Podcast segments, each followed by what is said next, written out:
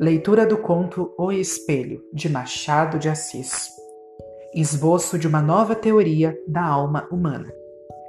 Quatro ou cinco cavalheiros debatiam, uma noite, várias questões de alta transcendência, sem que a disparidade dos votos trouxesse a menor alteração aos espíritos.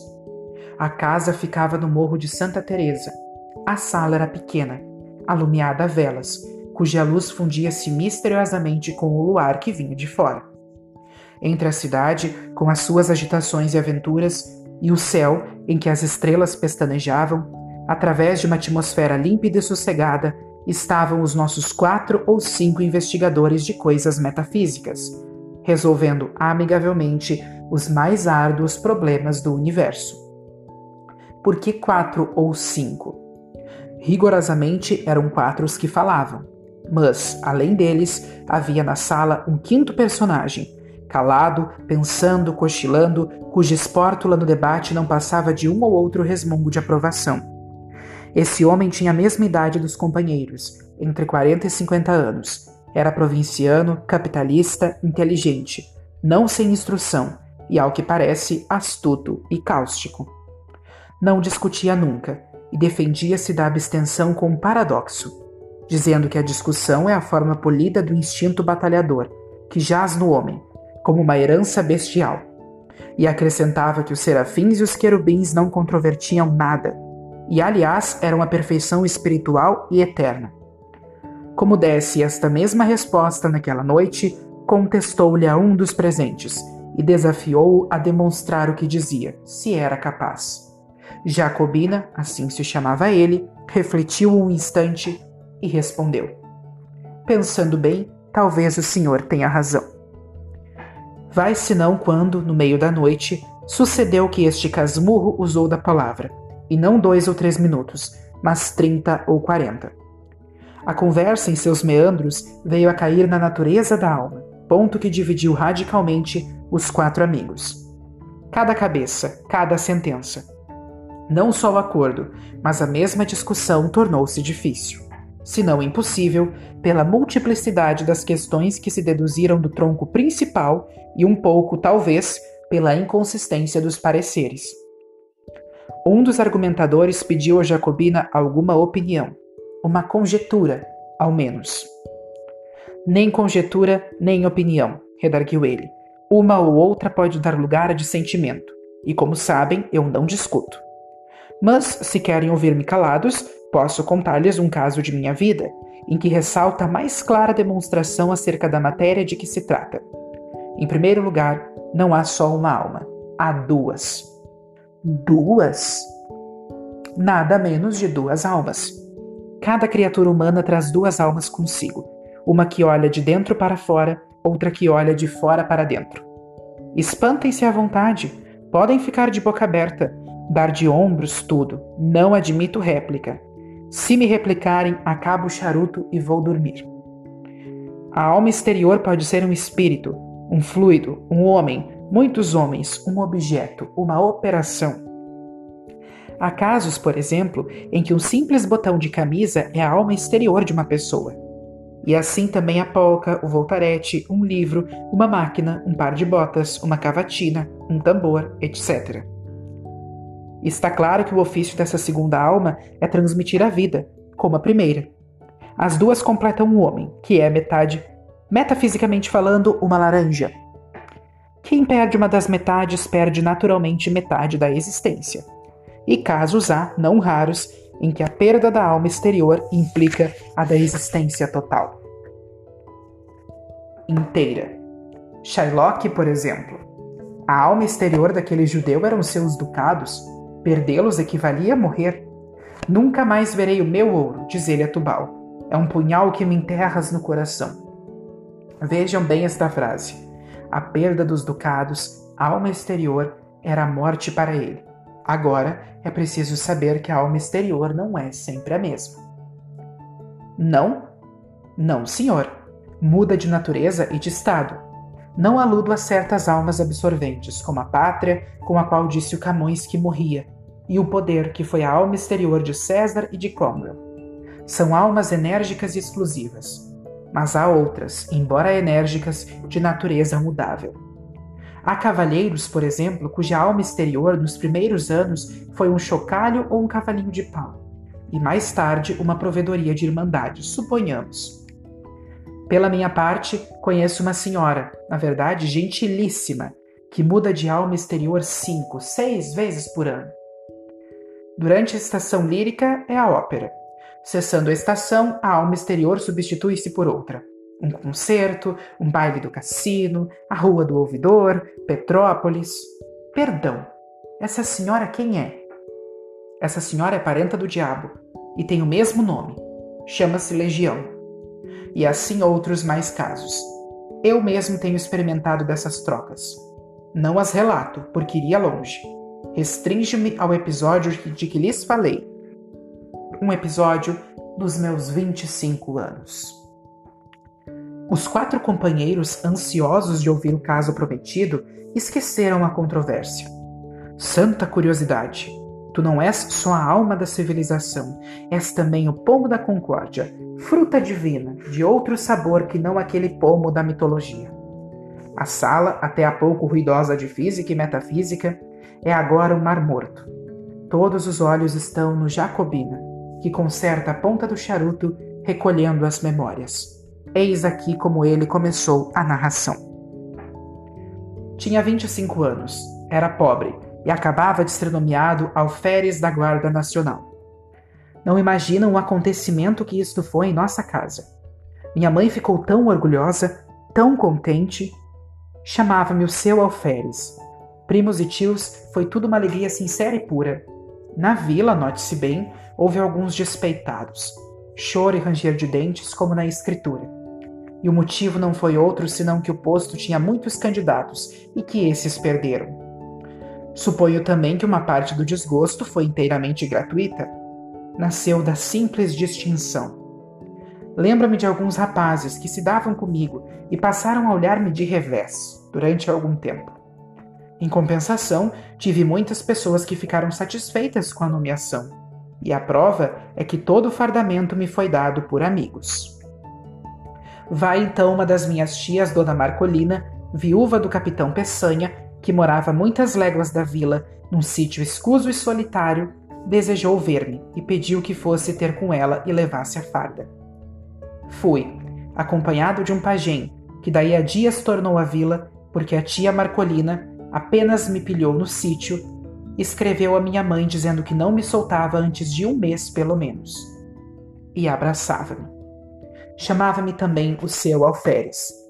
Achava-me um rapagão bonito, como era um tanto patusca, chegou a confessar que tinha inveja da moça que houvesse de ser minha mulher. Jurava que em toda a província não havia outro que me pusesse o pé adiante. E sempre alferes. Era alferes para cá, alferes para lá, alferes a toda hora. Eu pedia-lhe que me chamasse Joãozinho como dantes. E ela abanava a cabeça, bradando que não, que era o senhor alferes.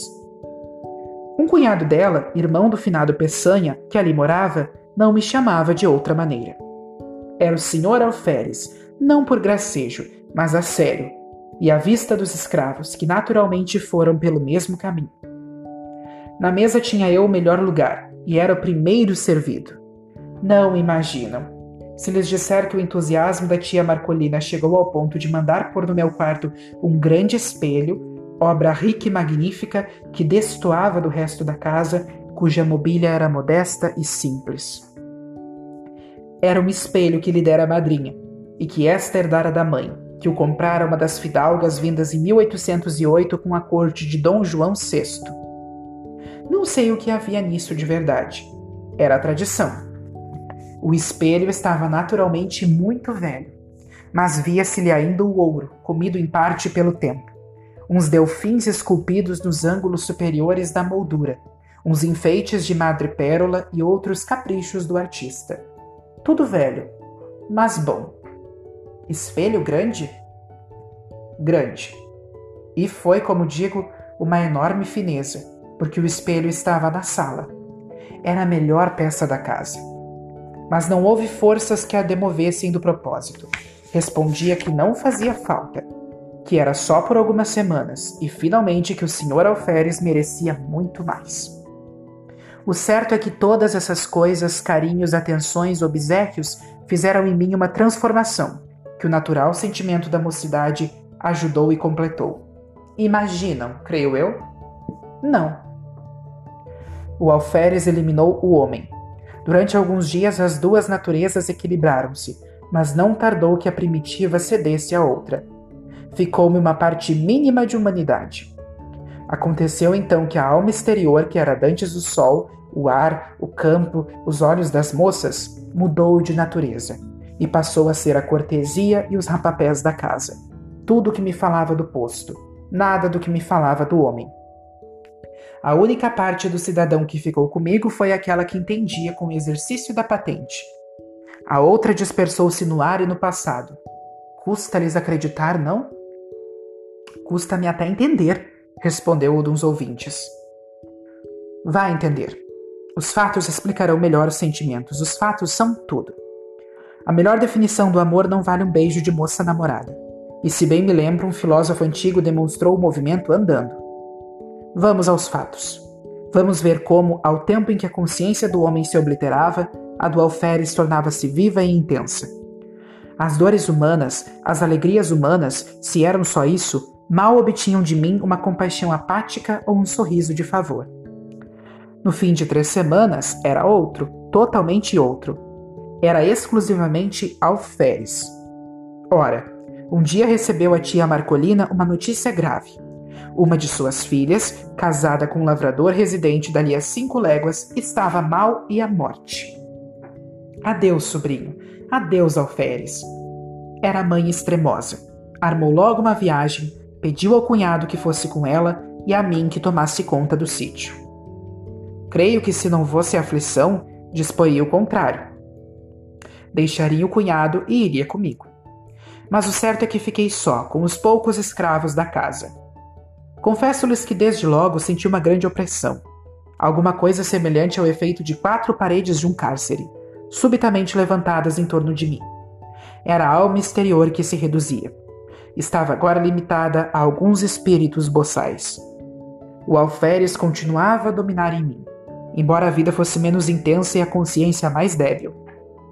Os escravos punham uma nota de humildade nas suas cortesias, que de certa maneira compensava a afeição dos parentes e a intimidade doméstica interrompida. Notei mesmo, naquela noite, que eles redobravam de respeito, de alegria, de protestos Nho Alferes de minuto a minuto. Nho Alferes é muito bonito. Nho Alferes há de ser coronel. Nho Alferes há de casar com moça bonita, filha de general. Um concerto de louvores e profecias que me deixou estático. Ah, pérfidos! Mal podia eu suspeitar a intenção secreta dos malvados. Matá-lo? Antes assim fosse. Coisa pior? Ouçam-me. Na manhã seguinte, achei-me só. Os velhacos, seduzidos por outros ou de movimento próprio, tinham resolvido fugir durante a noite, e assim fizeram. Achei-me só, sem mais ninguém, entre quatro paredes, diante do terreiro deserto e da roça abandonada. Nenhum fôlego humano.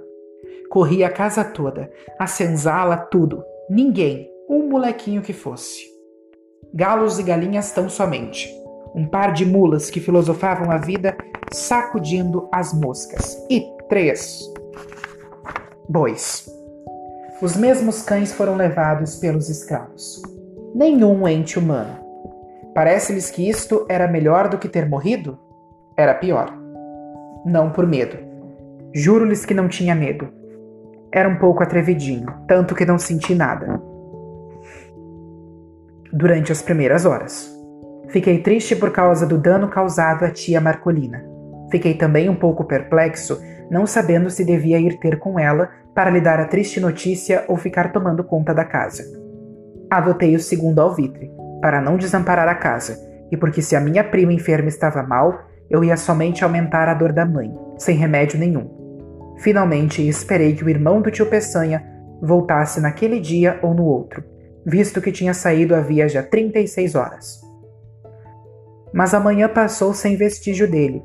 À tarde comecei a sentir a sensação como de pessoa que houvesse perdido toda a ação nervosa. e não tivesse consciência da ação muscular. O irmão do tio Peçanha não voltou nesse dia, nem no outro, nem em toda aquela semana. Minha solidão tomou proporções enormes. Nunca os dias foram mais compridos, nunca o sol abrasou a terra com uma obstinação mais cansativa. As horas batiam de século a século no velho relógio da sala, cuja pêndula tic-tac, tic-tac feria minha alma interior, como um piparote contínuo da eternidade. Quando, muitos anos depois, li uma poesia americana, creio que de Longfellow, e topei este famoso estribilho: Never, forever, Forever, never. Confesso-lhes que tive um calafrio. Recordei-me daqueles dias medonhos. Era justamente assim que fazia o relógio da tia Marcolina. Never, forever. Forever, never. Não eram golpes de pêndula, era um diálogo do abismo, um cochicho do nada. E então de noite. Não que a noite fosse mais silenciosa. O silêncio era o mesmo que de dia. Mas a noite era sombra, era a solidão ainda mais estreita ou mais larga. Tic-tac, tic-tac. Ninguém. Nas salas, na varanda, nos corredores, no terreiro, ninguém em parte nenhuma. Riem-se. Sim, parece que tinha um pouco de medo. Oh, fora bom se eu pudesse ter medo. Viveria. Mas o característico daquela situação é que eu nem sequer podia ter medo. Isto é, o medo vulgarmente entendido. Tinha uma sensação inexplicável. Era como um defunto andando, um sonâmbulo, um boneco mecânico. Dormindo era outra coisa. O sono dava-me alívio, não pela razão comum de ser irmão da morte, mas por outra. Acho que posso explicar assim esse fenômeno. O sono, eliminando a necessidade de uma alma exterior, deixava atuar a alma interior. Nos sonhos, fardava-me orgulhosamente no meio da família e dos amigos, que me elogiavam o garbo, que me chamavam alferes. Vinha um amigo de nossa casa e prometia-me o posto de tenente, outro de capitão ou major, e tudo isso fazia-me viver. Mas quando acordava, dia claro, esvaía-se com o sono a consciência do meu ser novo e único.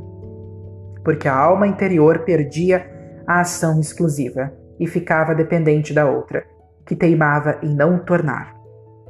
Não tornava.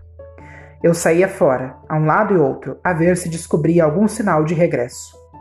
Suren, Suren, ne vois-tu rien venir? Nada, coisa nenhuma, tal qual como na lenda francesa. Nada mais do que a poeira da estrada e o capinzal dos morros. Voltava para casa, nervoso, desesperado, estirava-me no canapé da sala. Tic-tac, tic-tac. Levantava-me, passeava, tamborilava nos vidros das janelas, assobiava. Em certa ocasião lembrei-me de escrever alguma coisa, um artigo político, um romance, uma ode. Não escolhi nada definitivamente. Sentei-me e tracei no papel algumas palavras e frases soltas para intercalar no estilo. Mas o estilo, como tia Marcolina, deixava-se estar.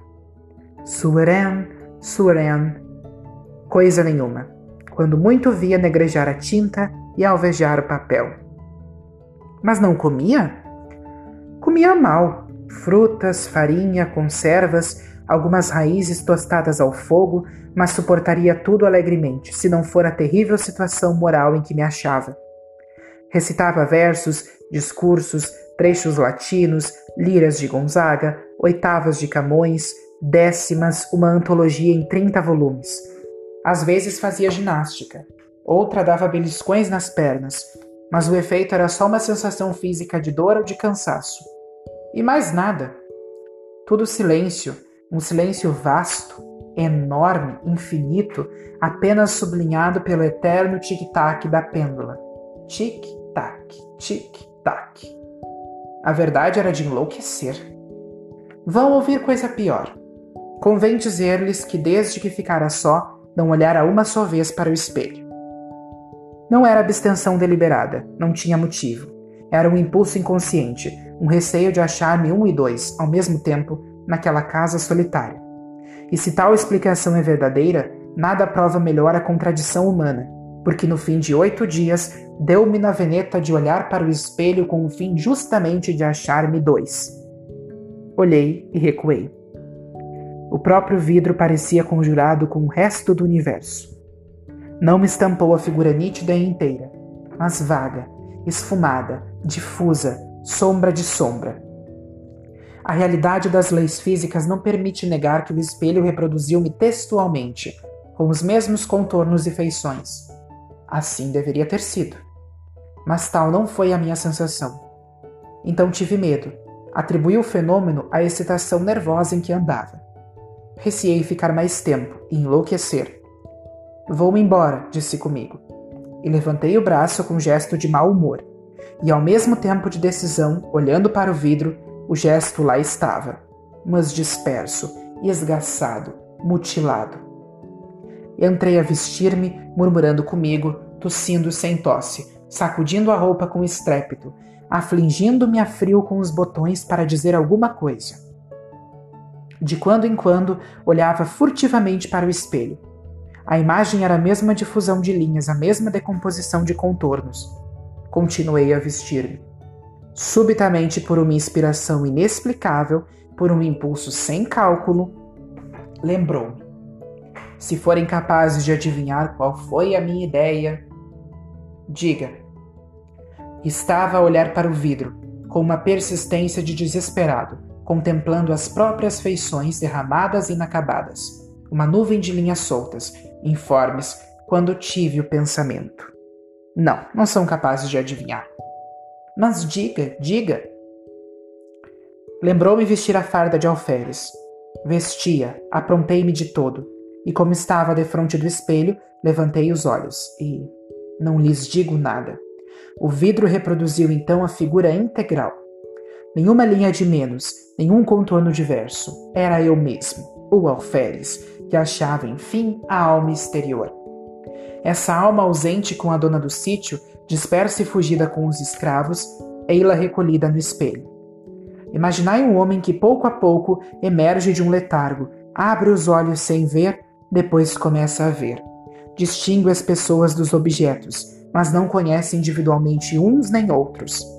Enfim, sabe que este é fulano, aquele é cicrano. Aqui está numa cadeira, ali um sofá. Tudo volta ao que era antes do sono. Assim foi comigo. Olhava para o espelho, ia de um lado para outro, recuava, gesticulava, sorria e o vidro exprimia tudo. Não era mais um autômato, era um ente animado. Daí em diante fui outro. Cada dia, a uma certa hora, vestia-me de alferes e sentava-me diante do espelho, lendo, olhando, meditando. No fim de duas, três horas, despia-me outra vez. Com este regime, pude atravessar mais seis dias de solidão sem o sentir. Quando os outros voltaram a si, o narrador tinha descido as escadas.